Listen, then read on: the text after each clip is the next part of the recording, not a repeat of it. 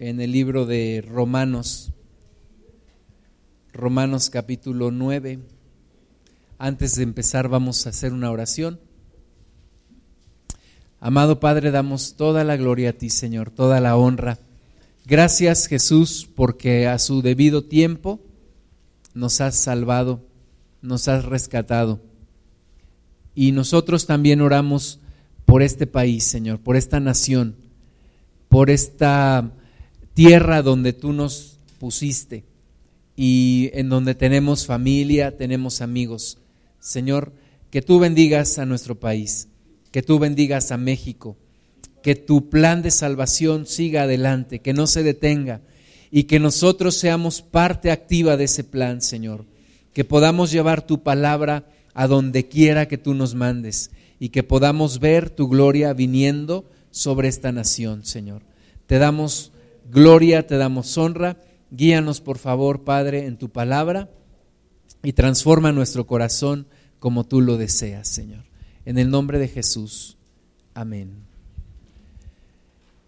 Bueno, pues en estos, eh, en este mes todos nos ponemos patrióticos, ¿verdad? Y, y nos gusta poner la bandera y nos gusta poner las canciones de Pedro Infante y de Javier Solís y todo esto. Pero más allá de, una simple moda o una costumbre, nosotros debemos de pensar en nuestra nación y de orar por ella, de orar por nuestro país. Tiene que haber un amor profundo por nuestra nación. Dicen que los cristianos no somos patriotas. Dicen que los cristianos no amamos a México. Yo creo todo lo contrario. Yo creo que una persona que conoce a Cristo es una persona que se compromete con Jesús para orar por su país, para orar por su nación. Y yo creo que hay muchos cristianos y cristianas que han dado su vida por México para que el reino de Dios venga a esta nación y que merecerían más honra que, muchos que tienen sus estatuas y sus monumentos y, y sus nombres en sus calles. Yo creo que hay personas que han dado su vida por Cristo y porque Cristo se ha conocido en esta nación, que nunca vamos a saber sus nombres, que nunca van a salir en una revista, que nunca van a estar en un libro de historia, pero que en los libros del Señor, en, en la historia que el Señor guarda en su corazón, yo creo que son personas dignas de, de mencionar y yo creo que recibirán en su en su tiempo una corona de gloria por todo lo que han hecho por esta nación. Cuando tú piensas en México y en el, en el grito de la independencia y en todo lo que empezó y cómo esta nación se fue formando, que somos la mezcla de dos culturas, de una cultura eh, azteca y de una cultura europea, española, y cómo, cómo empieza esta nación a surgir en medio de intereses, ¿verdad? Porque realmente lo que, lo que estaban buscando aquellas personas que iniciaron el proceso de independencia, yo creo que era, no era muy claro para ellos, yo creo que buscaban fuera el, dominio de, España, como ellos decían, eh, que viva México, que muera el mal gobierno, que muera el dominio de España sobre esta nación, pero no había una idea clara de qué querían de México. ¿Qué se quería en esta nación? ¿Qué valores querían formar? ¿Para qué tener una, una nación independiente? ¿Independiente de qué? Y, y a lo largo de toda nuestra historia hemos visto que no nos hemos puesto de acuerdo en muchas cosas, que ha habido tantas muertes, se levanta uno, se levanta otro. Vemos en la historia del principio de, México cómo muchos de los gobernantes duraron bien poquito tiempo en el poder. Unos querían un emperador, otros querían una república, unos querían una monarquía, ¿verdad? Y era una, una mezcla de muchas ideas. Pero yo creo que Dios sí tenía claro lo que quería de esta nación. Dios sí tenía claro y Dios sí tiene claro lo que quiere de este país. Y lo que Dios quiere de este país, por sobre todas las cosas, es que la gente se reconcilie con Él. Lo que Dios quiere en su corazón de esta nación es que esta nación tenga muchos hijos y muchas hijas de Dios. Eso es lo que Dios quiere. Más allá de que si nos ponemos de acuerdo en qué queremos, que si queremos, queremos un federalismo o que si queremos una monarquía o que si queremos que vengan de otro lugar a gobernar, que si estamos de acuerdo en las ideas de algún partido político, más que todo eso, Dios tiene un plan de salvación por México. Y tú y yo estamos hoy en este país y conociendo del Señor porque Dios quiere que seamos parte de ese plan. Que ya no estemos pasivos, sino que ahora nos movamos para que Dios cumpla su plan sobre esta nación, que tanto ha sufrido, que tanto ha sufrido. Este, me da mucha pena cuando vino el líder de la Iglesia Católica, líder mundial de la Iglesia Católica a México, y escribió su reporte, ¿verdad? Y lo pusieron en los periódicos y dijo, visité un pueblo violado, humillado. Y yo dije, no, pues échanos más porras. Lo bueno es que te caemos bien, ¿no? Pero yo creo que Dios quiere levantar este país, esta nación. Dios quiere que México le conozca. México tiene que conocer a Cristo. México necesita conocer a Cristo. Este país no necesita un nuevo partido político. Este país no necesita un nuevo gobernante. Este país necesita conocer a Cristo. Todo lo demás va a venir por añadidura si este país conoce a Jesús. Pero lo que más necesita México es tener un encuentro con Jesús es dejar de andar en sus cosas, de dejar de andar en sus soluciones y acercarse a Cristo. Eso es lo que necesita esta nación. Por supuesto que eso no lo va a decir un político, un gobernante o un, o un académico, pero eso lo tiene que decir la iglesia. La iglesia le tiene que decir a este país que lo que necesita es conocer a Cristo. Eso es lo que esta nación requiere. Romanos 9.1, está hablando el apóstol Pablo, y dice, verdad digo en Cristo, no miento, y mi conciencia me da testimonio en el Espíritu Santo, que tengo gran tristeza y continuo dolor en mi corazón, porque deseara yo mismo ser anatema, separado de Cristo, por amor a mis hermanos, los que son mis parientes según la carne, que son israelitas, de los cuales son la adopción, la gloria, el pacto, la promulgación de la ley, el culto y las promesas, de quienes son los patriarcas y de los cuales según la carne vino Cristo, el cual es, es Dios sobre todas las cosas, bendito por los siglos. Amén. Dice Pablo que tiene un gran dolor, un continuo dolor y una gran tristeza en su corazón. ¿Por quiénes? Dice, por mis parientes según la carne. Por mis hermanos, dice Pablo, por mis hermanos judíos, israelitas. Y tú y yo necesitamos sentir un gran dolor por nuestros parientes según la carne, por nuestros hermanos mexicanos, por nuestros compatriotas mexicanos y mexicanas. Necesitamos sentir una gran carga, un gran dolor por este país, por esta nación. México es mi país y Cristo es mi Salvador. Decía una, un eslogan hace algunos años y lo poníamos en las, en las defensas de los automóviles. México es mi país y Cristo es mi Salvador. No pierdo mi sentido patriota por esta nación, sino al contrario. Amo a México y tengo la solución para este país. Y la solución es Jesucristo. Jesucristo es la solución para México.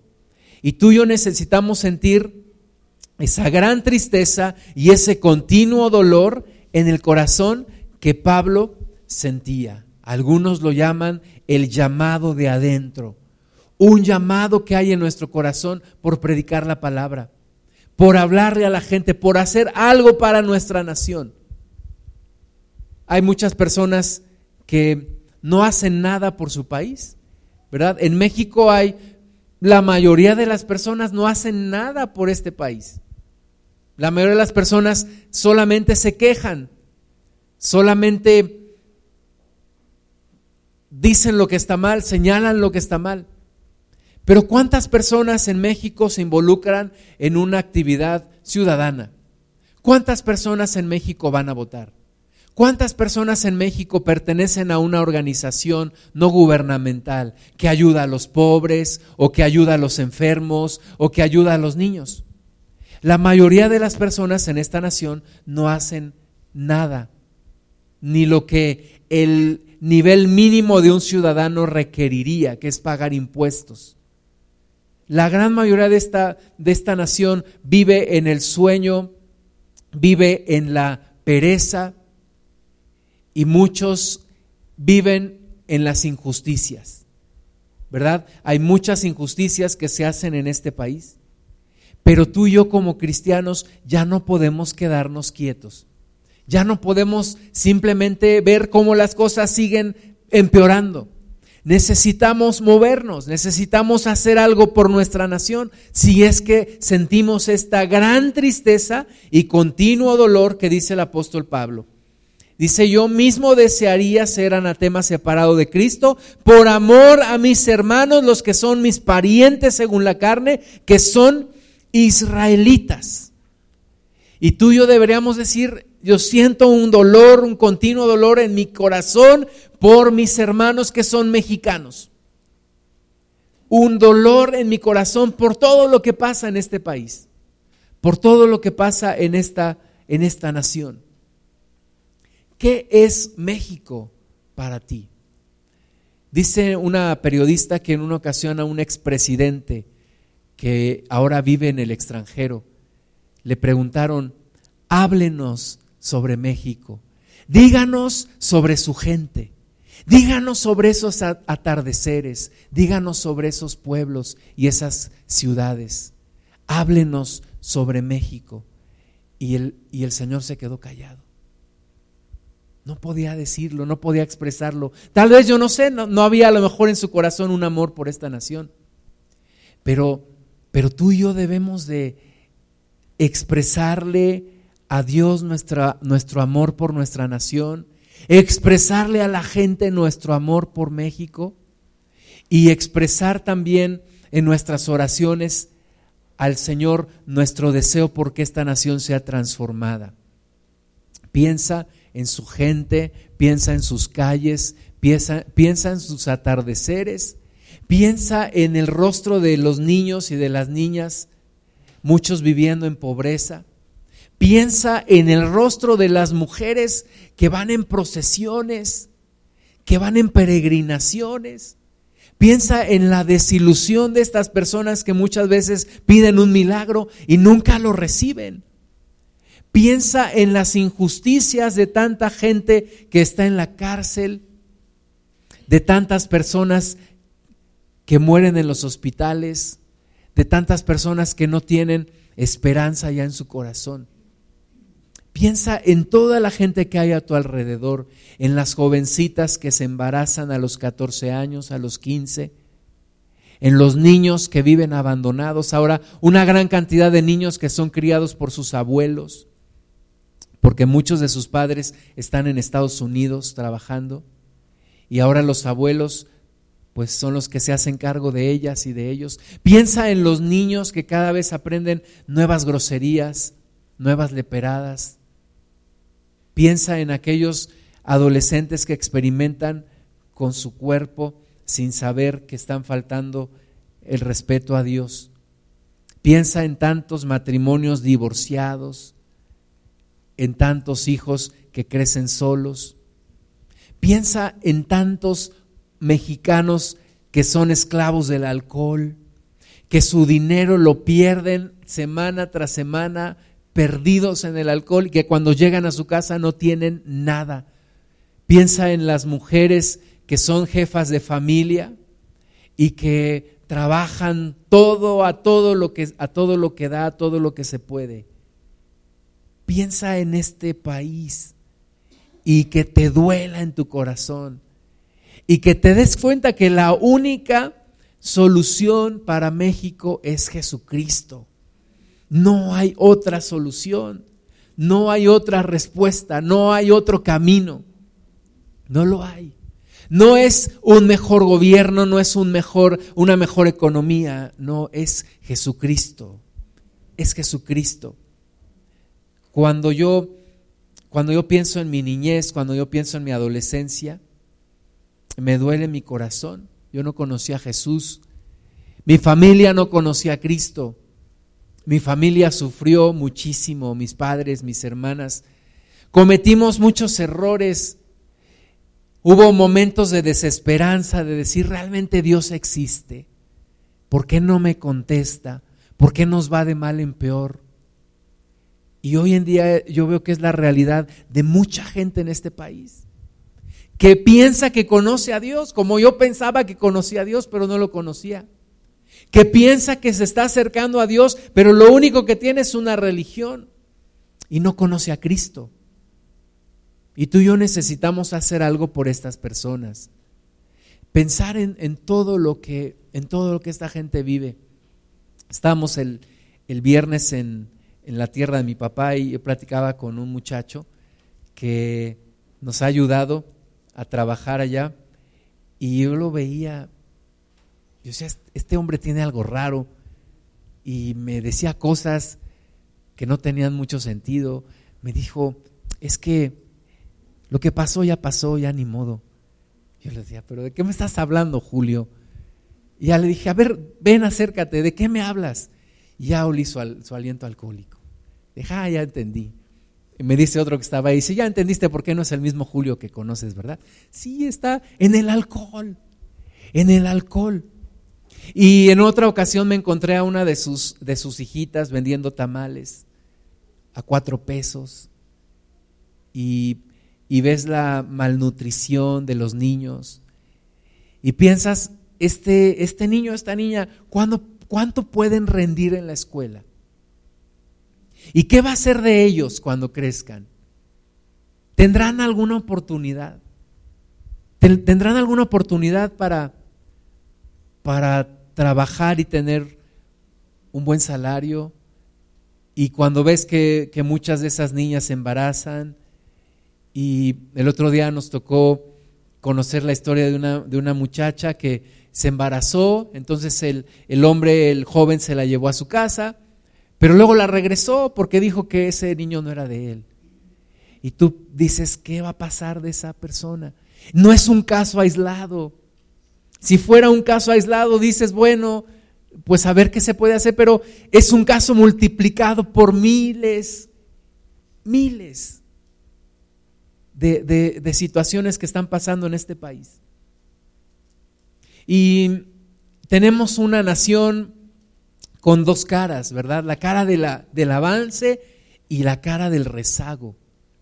Uno de nuestros expresidentes tuvo la gracia y la idea de meternos a la modernidad y meternos al, grupo de los países más desarrollados del mundo, a la OCDE. Y somos miembros de la OCDE y tenemos políticas y prácticas económicas de acuerdo a ese grupo. Pero tenemos uno de los países más rezagados y tenemos tanta miseria y tenemos tanta inseguridad. Platicábamos con una persona también y, y nos decía, en el norte del país las cosas están horribles, feas. No puedes salir en las noches. No puedes estar tranquilo. Mucha gente está muriendo todos los días, todos los días. Tenemos un México que antes se decía que te recibía con los brazos abiertos, que podías llegar a cualquier lugar y tener, eh, gozar de la hospitalidad de los mexicanos. Y hoy en día ya no podemos decir eso. Ahora los gobiernos de otros países alertan y dicen, no vayan a Acapulco, no vayan a Tamaulipas, no vayan a Michoacán, no vayan al Distrito Federal, no vayan porque sus vidas corren peligro. ¿Y, ¿Y qué estamos haciendo la iglesia para detener toda esta ola de maldad que se ha venido sobre México y toda esta ola de dolor y de desesperación. Nuestro país es uno de los países hundidos en idolatría. Si yo mencionara las, las principales, los principales problemas de este país, no es el bajo crecimiento de su Producto Interno Bruto, no es su alta tasa de desempleo, no es el, la alta, el alto porcentaje de economía informal que no paga impuestos. Yo me iría a, las, a los fundamentos, a las verdaderas razones. Y este es un país lleno de idolatría, lleno de idolatría, de, de norte a sur, de este a oeste. Deuteronomio capítulo 5. Cuando este país deje de idolatrar, este país comenzará a cambiar. Y de hecho, gracias a Dios porque ya empezó a cambiar. Ya empezaron los cambios. Cristo está visitando México y Cristo sigue visitando esta nación. Tú puedes ver unas, unas gráficas en, en el Internet de cuánta gente ha dejado la religión idólatra para convertirse a Cristo. Deuteronomio 5:6. Yo soy Jehová tu Dios, que te saqué de, de, tierra de Egipto, de casa de servidumbre. No tendrás dioses ajenos delante de mí. Primer mandamiento. Este es el primer mandamiento. Segundo mandamiento, versículo 8. No harás para ti escultura ni imagen alguna de cosa que está arriba en los cielos, ni abajo en la tierra, ni en las aguas debajo de la tierra. No te inclinarás a ellas ni las servirás, porque yo soy Jehová tu Dios, fuerte, celoso, que visito la maldad de los padres sobre los hijos hasta la tercera y cuarta generación de los que me aborrecen, y que hago misericordia a millares, a los que me aman y guardan mis mandamientos. Segundo mandamiento que nos fue robado a los mexicanos. Nos enseñaron los mandamientos, los diez mandamientos adulterados, mutilados. No nos enseñaron este segundo mandamiento. En mi catecismo no estaba, en el tuyo tampoco, y en el de la gente de hoy tampoco. El segundo mandamiento nos lo robaron. Y con ello nos robaron la bendición. Y México es un país que ha sufrido maldición tras maldición. Maldición tras maldición. Dicen que una, una reina de, de, uno de los países de Europa dijo, México es el país más rico de todo el mundo. Y le preguntaron, ¿y por qué? Dijo, porque lo han saqueado una y otra y otra vez y sigue allí. Y lo siguen saqueando. ¿Verdad? Pero ¿cuál es el problema? El problema es que maldición tras maldición hemos vivido. ¿Por qué? Porque yo soy Jehová tu Dios, que visito la maldad de los padres sobre los hijos hasta la tercera y cuarta generación de los que me aborrecen. Entonces ha habido una cadena de maldición tras maldición tras maldición en México, que necesitamos romper y que necesitamos que se cumpla la segunda parte, que hago misericordia a millares a los que me aman y guardan mis mandamientos. Esa es la parte que necesitamos que México empiece a vivir. Que se empiece a multiplicar la bendición de los que clamamos a Dios, de los que buscamos su rostro. Que Dios empiece a hacer misericordia a millares, a los que aman a Dios y guardan sus mandamientos. Cuando yo iba a la primaria, ¿verdad? Nos decían, no se junten con los protestantes. Cuidado juntarse con los protestantes. Muerden, son vampiros, hacen cosas malas. Son satánicos. No adoran a la Virgen. ¿Verdad? Y eso te impedía y te, daba un miedo acercarte a una persona que fuera cristiana. Te daba pavor ir a una congregación cristiana. Por supuesto que nunca lo harías porque estaba súper advertido de los herejes. No te juntes con ellos, traen ideas erróneas. Y por supuesto que yo no me quería juntar con ellos. Yo tenía unos vecinos que parecía que eran protestantes. no me quería juntar con ellos. ¿Por qué? Porque estaba advertido. Hacían cosas malas, no, no aceptaban a la Virgen. Y entonces la gente no se quiere acercar a la única, al, al único medio que te puede ayudar a abrir los ojos, a la iglesia que te puede empezar a enseñar que existe un segundo mandamiento. Hay un segundo mandamiento. A Dios no le gustan las imágenes. No me digas. Pues ya te dije. Pues es que a Dios no le gustan las imágenes. A Dios no le gusta que adores esculturas. A Dios no le gusta que tengas dioses ajenos. Se llame Cuauhtémoc Blanco, se llame Chicharito Hernández o se llame la Virgen de Guadalupe. Dios no quiere que tengas dioses ajenos. O se llame Pedro Infante. A Dios no le gusta que idolatres. A Dios no le agrada que hagas esculturas. Nadie me lo dijo a mí cuando yo era niño. Nadie me lo dijo cuando yo era adolescente. Y alguien me lo dijo cuando yo estaba en la universidad. Y al principio no lo creí, pero después Dios me convenció. Entonces tú y yo necesitamos predicar la palabra. Y decirle a la gente, México tiene una maldición de idolatría.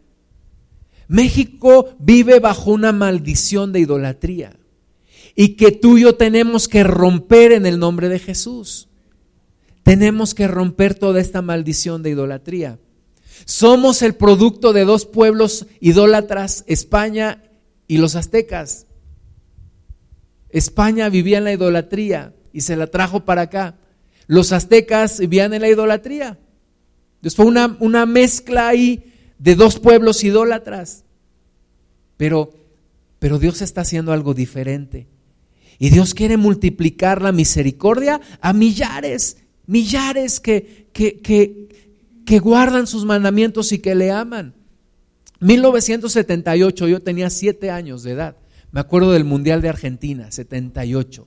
Ahí va nuestra selección, Leonardo Cuellar, una melenota así, un jovencito Hugo Sánchez, ahí va, ese, ese es el niño de oro, le decían. Goleados, 6-0, 7-0. Creo que la, la mejor que consiguieron fue 3-1. Y yo decía, pero ¿por qué son tan buenos aquí, tan malos allá? Y, yo me sigo preguntando por qué una actitud de derrota en nuestros seleccionados nacionales. ¿Por qué? Yo no sé tú, pero yo encuentro respuesta aquí. Maldición sobre esta nación por idólatra. Y yo digo, pero vez tras vez se nos van las oportunidades. Me acuerdo 1986, Mundial de México 86. México jugando contra Alemania en Monterrey. México por primera vez dio la sorpresa, quedó en primer lugar en su grupo. Y entonces, como, como no creían que iba a quedar en primer lugar, pues le pusieron que el primer lugar se fuera a Monterrey, allá en el calor, y con el cambio de, alturas y todo para beneficiar a la selección nacional que seguramente no iba a quedar en primer lugar, sino en segundo, si bien nos iba. Pero quedó en primer lugar. Y entonces los mandan a Monterrey a jugar contra los alemanes. Los alemanes se derretían en el calor se derretían. México le estaba dando un baile. No soy apasionado de fútbol, pero, pero esta vez sí. México le estaba dando un baile a, Alemania. A, este, este negrete, Manuel Negrete, lo agarran de la espalda así, lo tiran porque ya se iba solo. Y toda la gente gritaba, abuelo, abuelo, Abuelo Cruz, abuelo Cruz, metan al abuelo Cruz. Hasta, hasta sacaron una canción que decía, sacaremos al abuelo de la banca y meteremos a Alemania a la barranca. Y no pueden meter el gol. Y se van a tiempos extras. Los alemanes se les veía la cara de angustia. Y no pueden meter el gol los mexicanos y se van a penaltis. ¿Y quién gana? Alemania. Jugamos, no era penal, dice el hermano, ¿verdad? Pero, hermanos, hermanas, esa es la historia de, de este país en fútbol siempre. ¿Sabes por qué? Segundo mandamiento. Segundo mandamiento. ¿Por qué los mexicanos nos sentimos inferiores a los demás? Nos sentimos superiores a los centroamericanos, nos sentimos inferiores a los, a los gringos y a los europeos. ¿Por qué? Segundo mandamiento, maldición. Tenemos una maldición de complejo de inferioridad. Tenemos una maldición de algo me va a salir mal. Tenemos una maldición de ya merito y nunca lo alcanzamos. Yo me acuerdo en ese 1986 el comentarista Fernando Marcos. Se aventó uno de los discursos, yo dije, este es para que lo oigan todos. Dijo, ¿por qué festejamos siempre los fracasos de este país? ¿Por qué nunca podemos llegar? ¿Por qué nos falta siempre un poquito? Respuesta, segundo mandamiento. Castigaré la maldad de los padres sobre los hijos hasta la tercera y cuarta generación. ¿Por qué inicio de este sexenio? México, se hablaba en, todo el mundo, salíamos en las revistas, los Golden Boys, los, los, el presidente Peña y, sus, y su equipo de trabajo traen nuevas ideas, han dirigido grandes empresas, es el tiempo de México.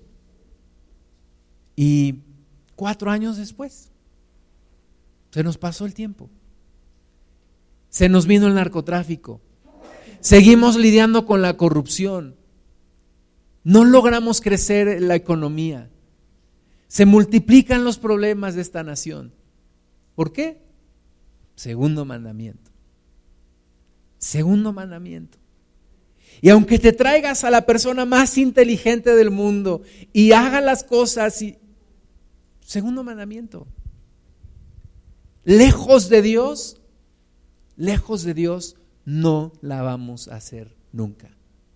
Dicen que Porfirio Díaz dijo, pobre de mi México, tan lejos de Dios y tan cerca de Estados Unidos. Estoy de acuerdo en la primera. México no puede estar lejos de Dios. Lejos de Dios, México no la va a hacer nunca. Nunca. Salmo 11, 3. Yo viví ese tiempo, yo era un adolescente cuando explotó San Juanico. 19 de septiembre, ¿no? O de noviembre. De noviembre. Explosión en San Juanico. Y luego, 19 de septiembre, temblor en la Ciudad de México. Uno cerca del, día de la revolución, el otro cerca del día de la independencia. ¿No nos querrá decir algo Dios? ¿No nos, no nos querrá decir algo nuestro Padre? Dios amará a esta nación. Dios amará a los, los morenitos mexicanos, chaparritos, ¿Amará Dios al mexicano tanto como ama a un holandés de dos metros? ¿Amará Dios tanto a, a la mexicanita morenita como a la rubia holandesa de ojos verdes? Tú y yo no lo creemos, pero Dios ama de la misma forma a ese mexicanito que tú desprecias en el campo Dios lo tiene en alta estima. En alta estima. Y dio su vida por ti, por mí. Pero no lo podemos creer. Se dice que el peor enemigo de un mexicano es otro mexicano.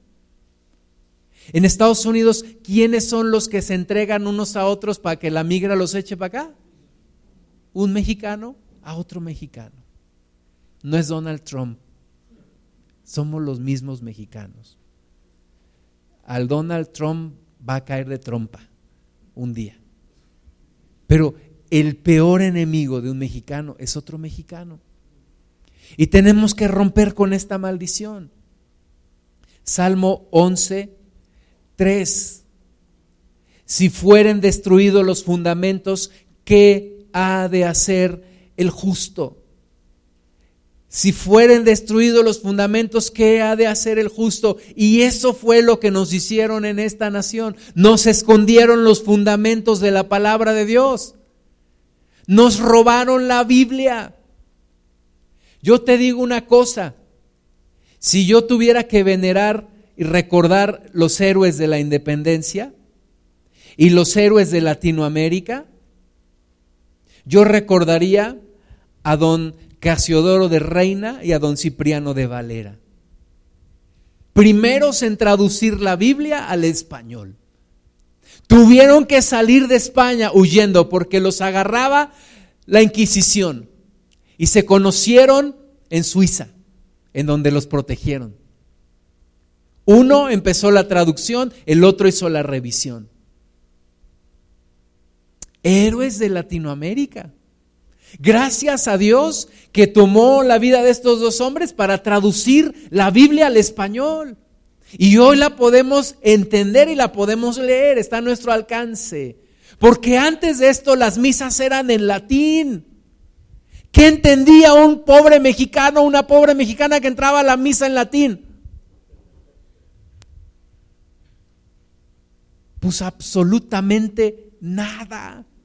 ¿Verdad? ¿Qué entendía? Pues quién sabe. ¿Qué dice ese señor? ¿Quién sabe? Tú persínate y salte. Híncate, párate, la campanita para eso está.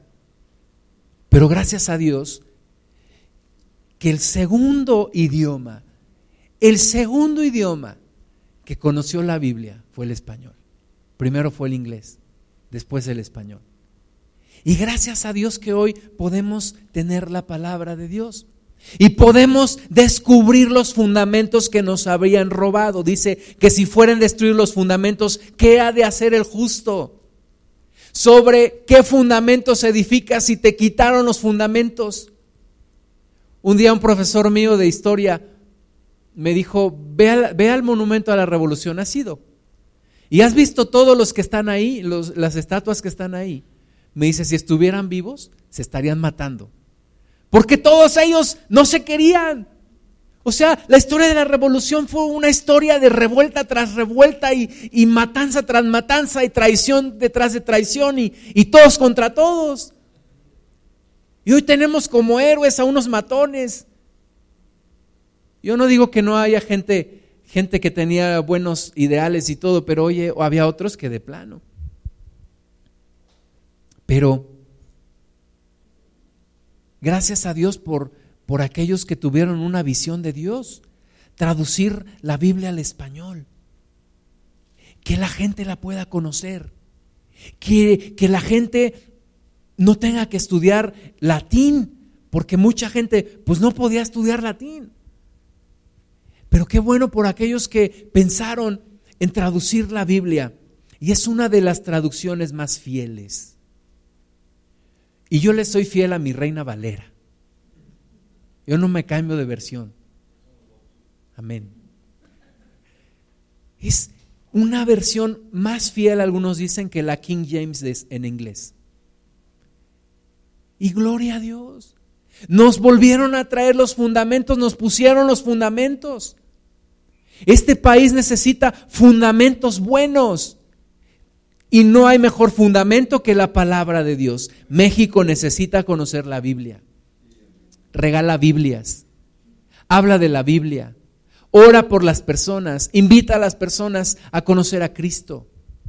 Predícales del segundo mandamiento. Léele los salmos. México necesita escuchar la palabra de Dios. Cuando yo me convertí a Cristo, me hablaron de la sociedad bíblica. Me dijeron, ay, la sociedad bíblica está en la calle de Liverpool. Y dije, ¿cómo llego allí? Me dijeron, bájate el metro Cuauhtémoc, te vas caminando así y así y llegas ahí. Cuando yo estuve ahí, para mí era como el paraíso. Lleno de Biblias, lleno de literatura. Y luego descubrí arriba una, una una, tienda de películas, cabe. Y rentabas películas, todavía me tocó ver las películas en carrete, rentabas la película y el proyector para hacer campañas de evangelismo. Eso es lo que México necesita. conocer la Biblia, saber quién es Dios, leer la palabra de Dios. Cuando yo iba en la primaria, decían mis amigos, no, no, no, saca tu cruz, cuando te dé miedo, saca tu cruz. Y si tienes una Biblia, saca tu Biblia y con esa. No, pues no sirve de nada si no la lees. Es que yo tengo una Biblia en mi casa. Qué bueno. Y luego, ¿la lees? No, pues de nada te sirve la ponen abierta, pero de nada sirve. El diablo no va a venir a leerla y se va a espantar, no, no. Dicen que al diablo le da dolor de cabeza cuando tú tomas tu Biblia. Se pone histérico cuando la empiezas a leer y sale huyendo cuando la empiezas a vivir. Pero solo así, pero solo por tener la Biblia ahí, o prender una vela, o tener una cruz, eso no sirve absolutamente de nada. Necesitamos que México conozca la palabra de Dios, conozca la Biblia, sepa que la Biblia está al alcance de su mano para entenderla. Nos vendieron la mentira de que para poder entender la Biblia necesitábamos años y años y años de preparación y de que solamente un sacerdote puede entender la Biblia. Mangos. No es cierto. No es cierto. Los discípulos de Jesús eran pescadores, no habían recibido instrucción religiosa y entendían perfectamente lo que Jesús les hablaba. Necesitamos decirle a la gente, tú tienes que leer la Biblia. Tienes que leer la Biblia y después decidir qué hacer con ella. Creerla o no creerla, pero tienes que leer la Biblia. Para acabarla de, de amolar México, pues no le gusta leer más que el memín pingüín y, y todo eso. Libro vaquero, ¿verdad? Yo me acuerdo cuando iba en el metro y veía personas que sacaban su libro vaquero, lo acababan leer, otro y otro, y el condorito y el mil chistes y todo eso. ¿Y, y la Biblia cuándo? Necesitamos leer la Biblia. México necesita conocer a Cristo, Salmo 33, Salmo 33, 12.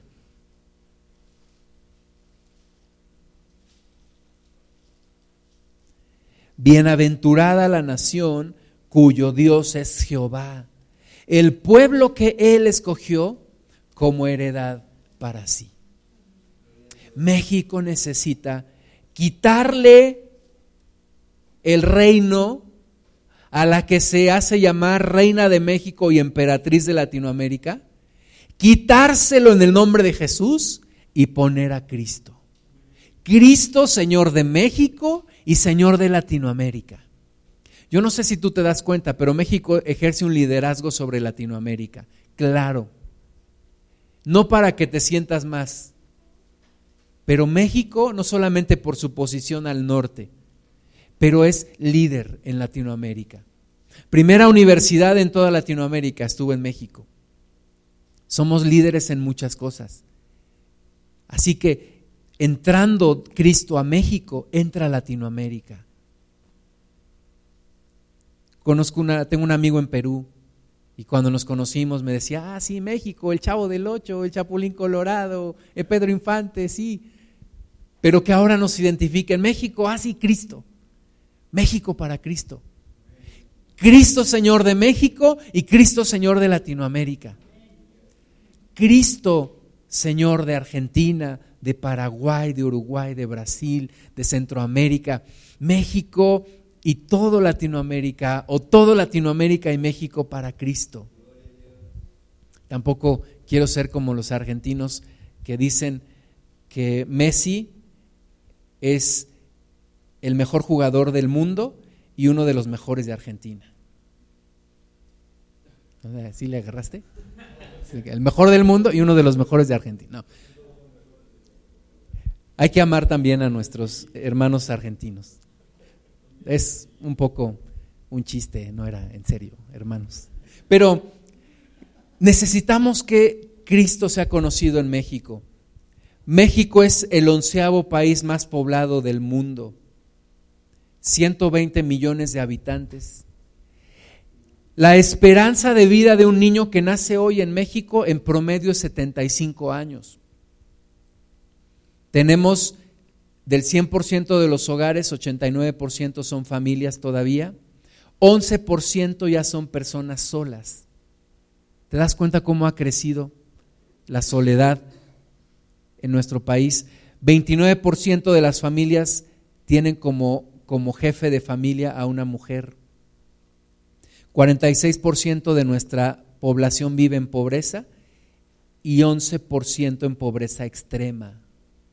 Son los contrastes de México. Tenemos uno de los hombres más ricos del mundo, y no solamente uno, varios de los hombres más ricos del mundo, pero tenemos muchos de los, de los pobres más pobres del mundo viven en México.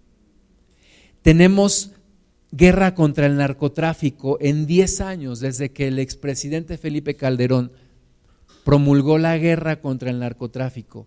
150 mil muertos en 10 años, según el periódico La Jornada. Pero más de un millón de abortos al año, de los cuales nadie dice nada. Un millón de niñas y de niños mueren cada año en México en las manos de un médico que no les permite nacer. Y dijo Jesucristo, el que, el que a hierro mata, a hierro muere. Hay una maldición sobre esta nación también por todos, todas esas muertes, esos niños, esas niñas que mueren, un millón cada año, más de un millón, según el Colegio de México más de 100 mil divorcios cada año, según el INEGI. 100 mil divorcios. 600 mil matrimonios al año, pero 100 mil divorcios. Esto es, es nuestra, nuestra nación. Y este es el lugar a donde nos tocó predicar. Este es nuestro campo misionero. Nuestra nación es nuestro campo misionero. México es nuestro campo misionero. Una vez le, preguntaba al hermano Wenmayers, hermano, ¿usted ha apoyado jóvenes para que vayan a estudiar a Estados Unidos al instituto? Me dijo, sí, pero ya no me gusta hacerlo. Y le digo, ¿y por qué?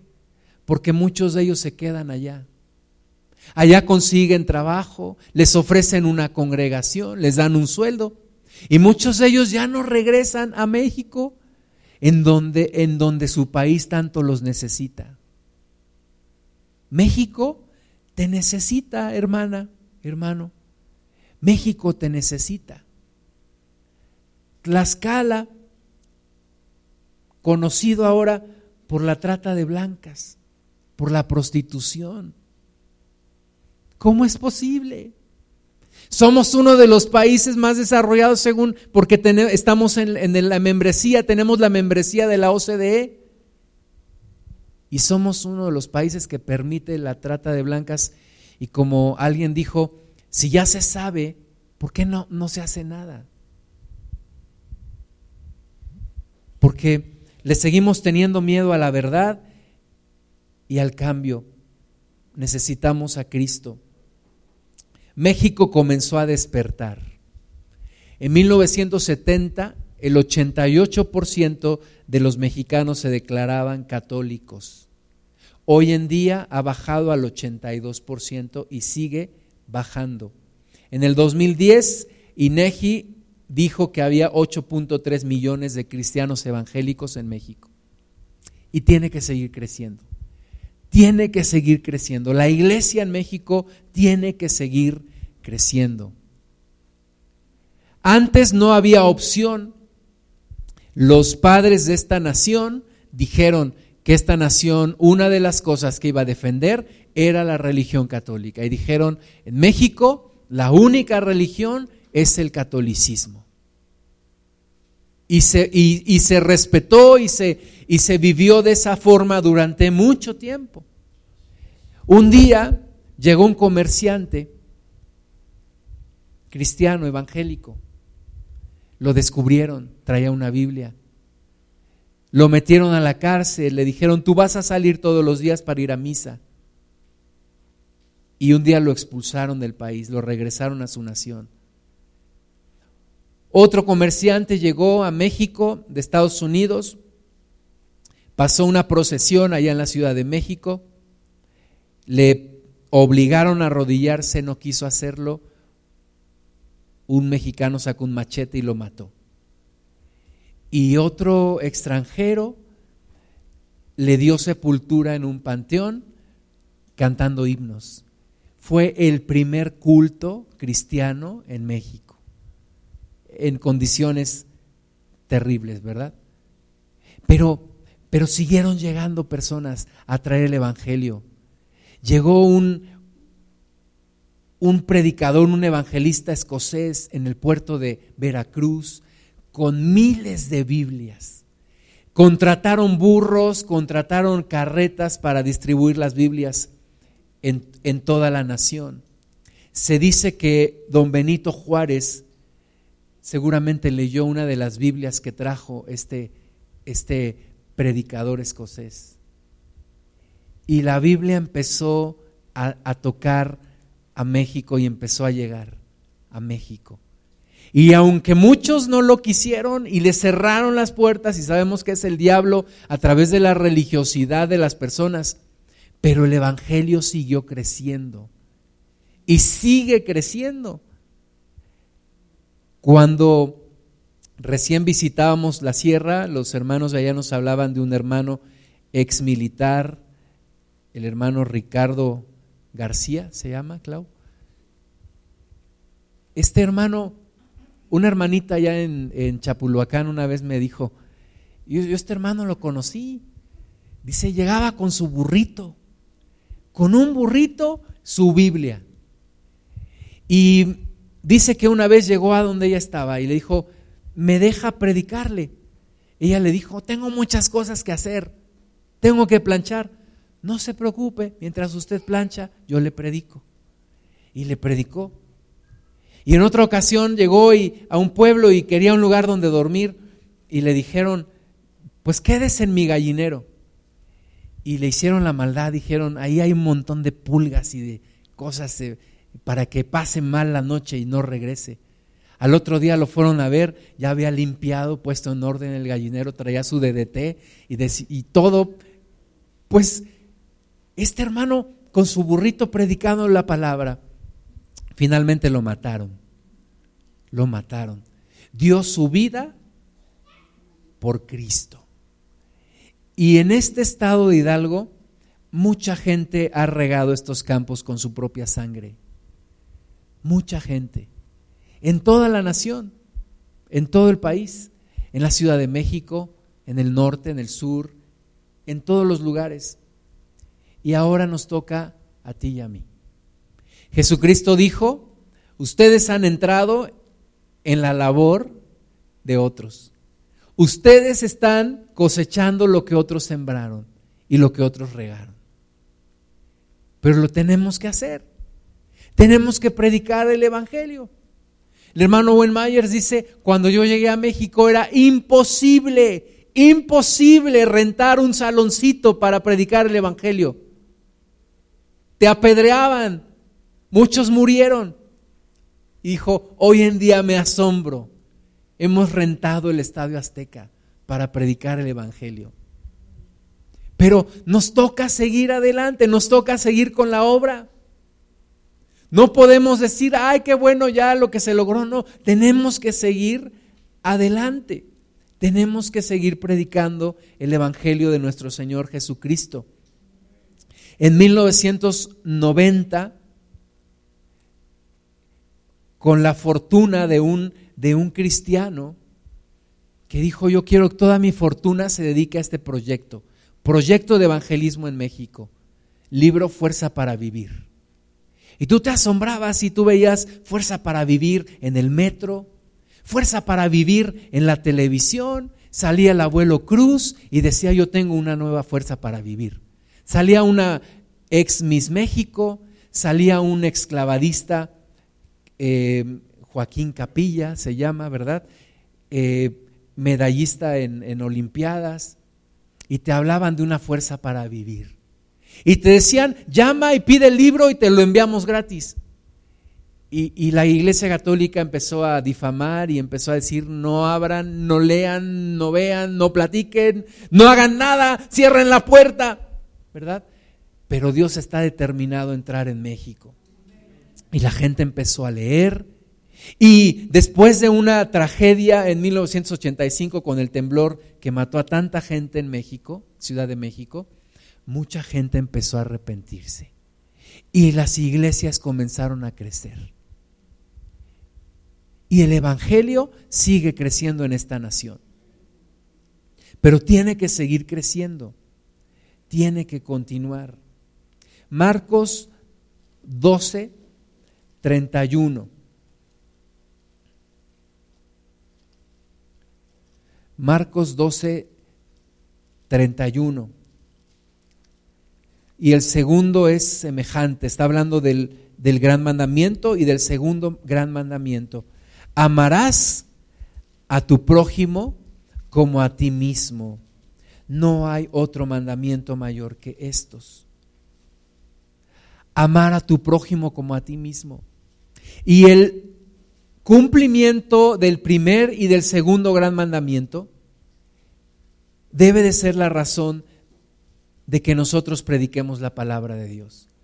Tenemos que predicar la palabra por amor a Dios y por amor a nuestro prójimo. Y no quedarnos callados. Y que el Evangelio siga alcanzando a tanta gente, a tanta gente. Estábamos comiendo ayer en un lugar, allá en la sierra, y yo veía a esta persona, tiene sus, sus, sus imágenes en la entrada, sus imágenes en la cocina, su veladora, y yo digo, Señor, si esta persona supiera que eso no le ayuda en nada, que al contrario le trae maldición. Y tenemos que orar, y tenemos que predicar, y tenemos que hablarle a las personas, por amor a ellas, por amor a Dios en primer lugar. El libro de Juan capítulo 1 nos habla del verbo. El verbo se hizo carne. Jesucristo es todo el, todo el mensaje de Dios para la humanidad es Jesucristo. El mensaje de Dios se hizo carne en Jesucristo. Todo lo que Dios le quiere decir a la humanidad se lo dice a través de Jesucristo. No necesita la humanidad a nadie más, solo a Jesús. Y México necesita conocer este Jesús. México requiere un encuentro personal con Jesús. Colosenses 1.15 nos dice que Cristo es la imagen del Dios invisible. Es Cristo. No es María, no es José, no son los santos, no, es nadie, es Jesucristo. Jesucristo es la imagen del Dios invisible y Jesucristo quiere mostrarse a esta nación, a este país. Y tú tienes parte en este plan predicar el Evangelio, predicar la palabra de Dios, predicar a tiempo y fuera de tiempo, orar por esta nación, en lugar de burlarte, de criticar, tienes que orar. A mí me da pena ver el rostro del presidente lleno de preocupación y de repente como sin saber qué hacer. Por supuesto que no es la imagen que va a mostrar, ¿verdad? Pero hay fotografías donde lo, muestran y se ve realmente su rostro. Y algunos dicen, qué bueno, por todo lo, mal que ha hecho y, y toda la corrupción. Y yo digo, qué malo, qué malo. Es el presidente de la República, es el presidente de esta nación y nos toca orar por Él. Yo no estoy de acuerdo en todo lo que Él hace, pero eso no me impide orar por Él. Tengo que orar por Él. Tengo que orar por mi gobernador, tengo que orar por mi presidente municipal, tengo que orar por los gobernantes. ¿Por qué? Porque dice la palabra de Dios para que podamos vivir quieta y reposadamente. No es echándole, echándole piedras, no es echándole tierra, no es burlándonos de Él como vamos a salir adelante, no, es orando por ellos. Orando por ellos, que hagan las cosas bien, que tengan temor de Dios, que Dios tenga misericordia de ellos y que conozcan a Cristo, porque también lo necesitan. También lo necesitan como tú y como yo. Tenemos que orar tenemos que aprender los, nombres de nuestros, de nuestros diputados, de nuestros gobernantes, de nuestro presidente municipal de Mineral de la Reforma. ¿Alguien sabe cómo se llama presidente municipal Mineral de la Reforma? ¿Nadie? Yo sí, porque lo leí aquí abajo, se llama Raúl Camacho. Apréndanselo. Además, nombre de un futbolista de Cruz Azul. Raúl Camacho. Apréndanselo, oren por él. Oremos por Omar Fayad. Oremos por Enrique Peña Nieto. Oremos por Videgaray, toda la, tragedia y, la comedia que se vivió. Oremos por secretario de, nuevo secretario de, de Hacienda, por Osorio Chong, es nuestra, es nuestra función, mis hermanas y hermanos, orar. Orar y predicar, orar y predicar. Todos los días, oremos. Yo pienso en mis amigos. ¿Qué hacen los domingos mis amigos que no son cristianos? Y de repente veo fotos. Estuve en Valle de Bravo. Estuve en tal lugar y no se acuerdan de Dios. Y un día, cuando estén en problemas, ¿qué va a pasar? Ni todo su dinero, ni sus vacaciones, ni su familia les podrán ayudar. Solamente Cristo. Pongámonos de pie, hermanos, por favor. Dice la palabra de Dios, por tanto os digo que todo lo que pidiereis orando, creed que lo recibiréis y os vendrá. Entonces vamos a orar por esta nación. Vamos a orar por México.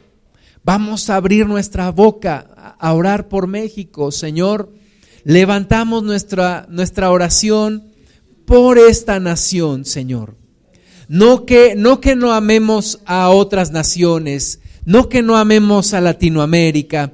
Amamos Latinoamérica, Señor amamos a toda persona, pero Señor, especialmente amamos nuestro país, porque tú nos has puesto en esta tierra, porque tú nos has bendecido en esta nación, porque hemos visto tu gloria y te hemos conocido en México, porque tú nos has dado oportunidades en esta nación, Señor, oportunidades de trabajar, oportunidades de estudiar, Hemos conocido a nuestra familia en esta nación. Señor, oramos por México.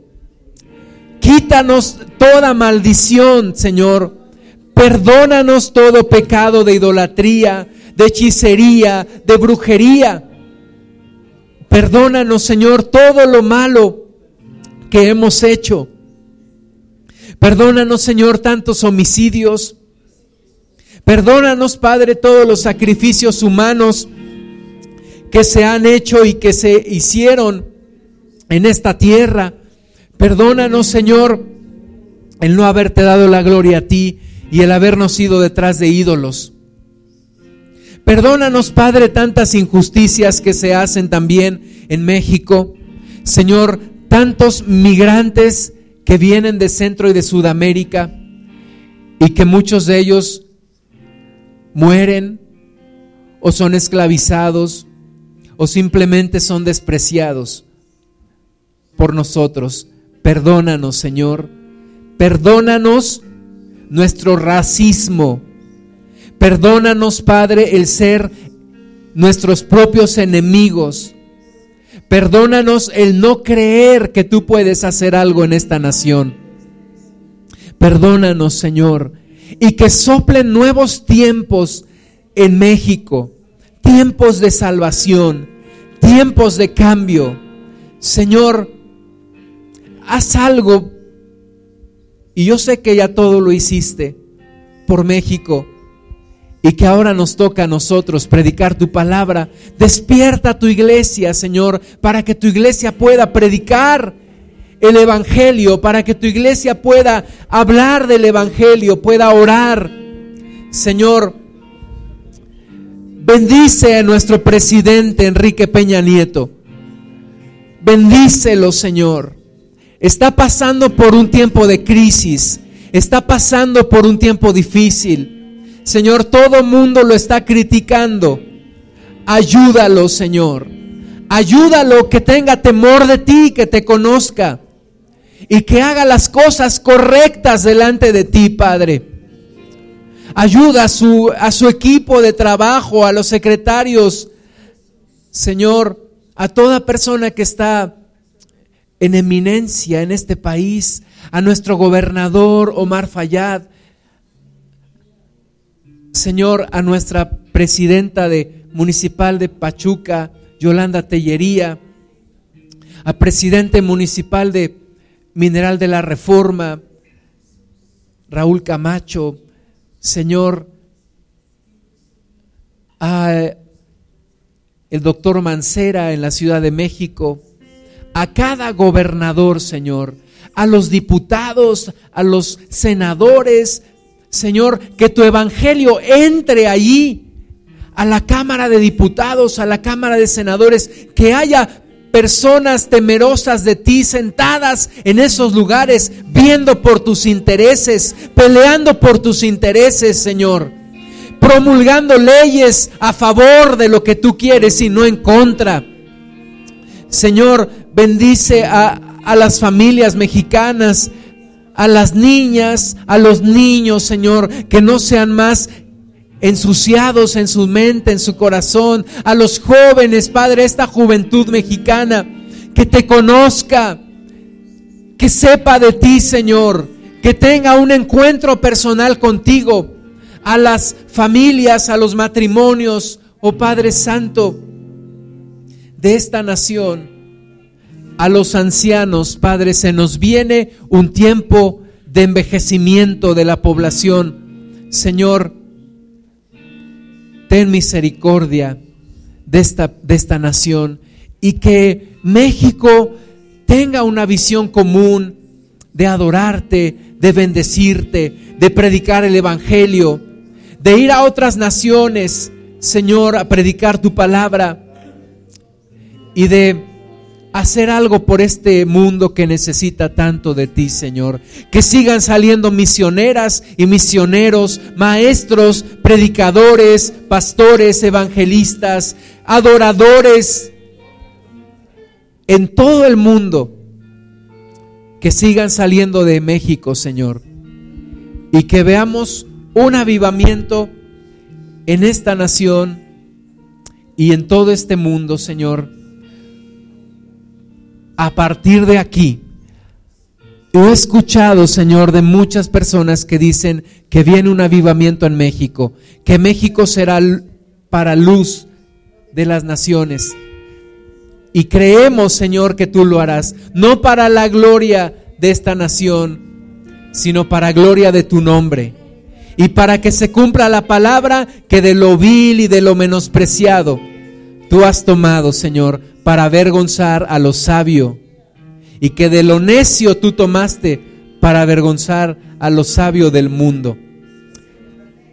Bendito es tu santo nombre, Señor, en el nombre de Cristo Jesús. Vamos a adorar a nuestro Dios, vamos a alabar su nombre.